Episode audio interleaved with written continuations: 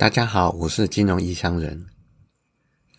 上一周提到了台湾赌神戴子郎，也找到了他从自己的成功经验当中总结出来的十戒跟十要。如果把大部分条文里面的赌博改成投资或者是交易，也颇为适用，特别是短线交易。以下我直接把相关的字词修改成符合投资交易。而且我还调整了顺序，很方便来解释。首先来讲一下十戒的部分。十戒中的第一点就是量力而为，这一点就是拿闲钱来做投资交易，等于是设立了一道财务防火墙，把每笔的赚赔跟你日常生活做一个隔离。即使这笔赔光了，也不会影响到你的日常生活。因为一旦你开始担心这笔投资交易赔钱会让你日后饿肚子的话，就等于让恐惧有机会踢走你的理智，并让你开始做出错误的赔钱决定。维持理智是最重要的。实切中的第二点，合法的投资交易，不要去碰地下或违法的金融。好处是。有政府替你监管金融机构，虽然不能保证百分之百不会出事，但是多一层保护还是会比较好，而且日后还有机会把钱拿回来。只是有机会，不是保证百分之百一定拿得回来。至于三四五这三点合并起来一起说，第三点，累、急、忧虑。生病的时候不要进行投资交易。第四点，喝醉的时候不投资交易。第五点，下午的时候不要投资交易。也就是说，身心状况不好的时候就休息，不管是疲累、急着赚钱、心情不好、喝醉、生病，或者是下午比较不清醒的时候，都不要做任何重要的决定。特别是财务方面的，因为很明显离理智有一些距离，出错的几率会大增。而第四点不是说你不能喝酒，而是要确保你是在理智的状况之下做决定。你可以喝，但是喝酒之后尚未完全清醒之前，不要做任何重大的决定。总之，要在确保脑袋维持理智的时候，身体健康状态下。才进行重大财务决策，每一次的投资交易也算在财务决策之内。另外，也可以反过来思考：每当你要做重大财务决策或每笔投资交易的进出之前，先审视一下自己的身心状况。如果 OK，再进行；如果不对，就去做其他的事情或休息。实践中的第六点。气氛不对，不投资交易。这部分有一点悬，有点像是第六感。可是不管是否正确，也不管它是不是真的，但这种感觉会逐渐侵蚀你的理智，导致做正确决定的几率持续下降。先离开，等状况好的时候再回来思考做决定。第七点，不懂的东西不做投资交易。这也是巴菲特的名言之一。因为你不懂，所以你不知道哪里会有猫腻，也不知道哪里可能会让你产生损失，更不知道哪个地方可能会有人设陷阱给你。投资交易的容错率非常的低，降低出错赔钱的几率，也等于是在提升胜率。第八点，胜算太低的不投资交易。以德州扑克当例子。胜算太低的时候，就是下小注，或者是根本就不下注。投资交易也是一样，只是可能要改变一下，期望值太低的不要进行投资交易。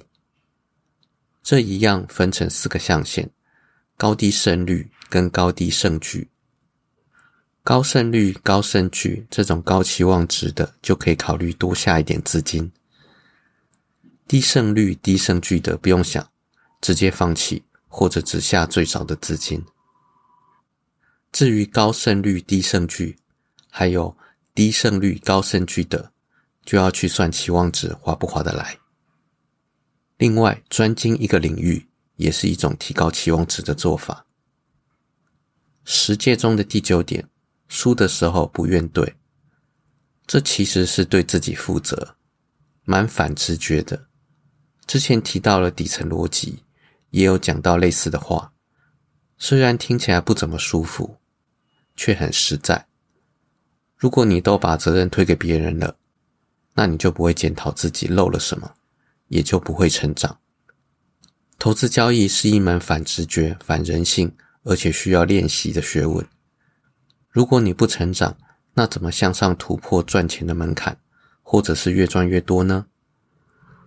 而且市场隔一段时间就会变化，如果你没有保留成长的空间，那就会慢慢被市场抛在后面，到时不是越赚越少，就是越赔越多。十戒中的第十点，坚守十要。至于这十要，接下来就开始讲。十要中的第一点，坚守底线，这部分非常的重要。不论你设定了多少条规则。坚守它，即使这个规则跟你当下的情绪冲突，也要能理智的做出符合规则跟底线的决定。例如，你模拟研究短线交易策略的时候，发现一天最多赔两笔就收手是最好的，于是你设定了两败收手的规定。但实际当冲的时候，不管前面赚多少，你碰到两笔损失的当下。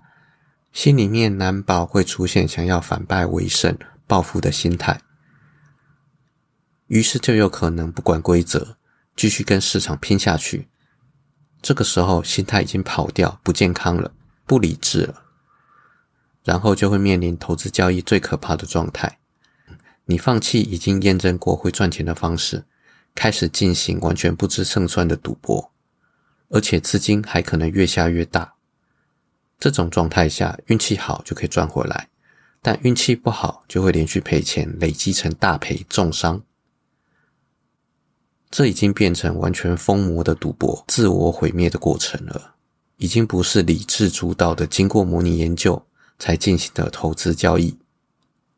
请记住，我们要进行的是经过理智分析后，长期可以赚钱的投资交易。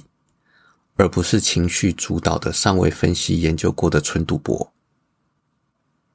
讲是这样讲，但实际要怎么避免？首先，你要先从模拟系统进行一段时间的模拟练习。基本上，只要时间够长，你就会碰到这类的状况。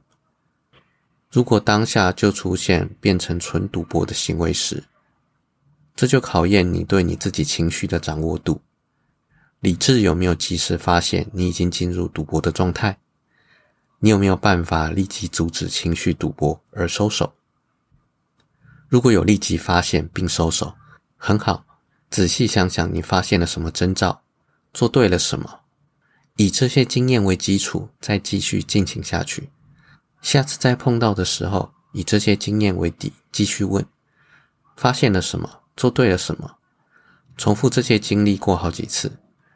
当这个过程你已经熟悉到从理智下的行为进入成为潜意识的行动时，那这关你就算是过了。这道关卡没有人能帮你，只有自己练。有再好的老师教你技术都没有用。讲心态的书跟篇幅并不多，专门教这个领域的教练也很少。不过我以前有介绍过《吹电影的 zone》。这算是这个领域少见的书了。但如果是另外一个状况，如果你当下并没有发现并收手，而是看到模拟绩效大赔重伤的时候才发现，那么你需要练习的时间会更长，因为你必须先多经验过几次，等经历到第一次理智的立即发现并收手之后，才能以这一次的经验为基础，慢慢的累积。在这中间的过程，打坐会有帮助。即使没有练到潜意识行为的地步，至少也要练到每次都能够理智阻止自己收手的程度，这样才能确保你不会在市场自我毁灭。这个时候才可以考虑用真钱进入市场。食药当中的二三四点一起讲。第二点，分配投资交易本金。第三点，严守分配，节制赚赔。第四点，最多投资交易资本的百分之三。这个部分比较偏短线交易，但专业人士建议，短线交易 maybe 不要超过两个 percent。二三四这三点，其实是在设定策略的时候就应该要设定好了，设定本金要如何分配，赚赔要如何节制。问题也是出在执行力上面。当你实际面临市场的时候，能不能按照规则走很重要。同样的，你也可以按照刚刚说的方式，在模拟系统做对了一次之后，问同样的问题，反复练习，直到正确执行为止。十要当中的第五点，赚钱的时候加码，这个是扩大获利的关键之一。加码也是很有技巧的一环。这部分等你已经开始稳定获利之后，再来思考还来得及。十要当中的第六点，锁住部分获利，这是用在当你已经有部分获利，但前景未明的时候，保护你部分的获利，避免转变为赔钱。或者是只有留本金做白工。第七点，亏损的时候不摊平，连赔的时候不加码。这种做法的结果，要么就是扳平，或者是小赚，要么就是小赚变成大赔。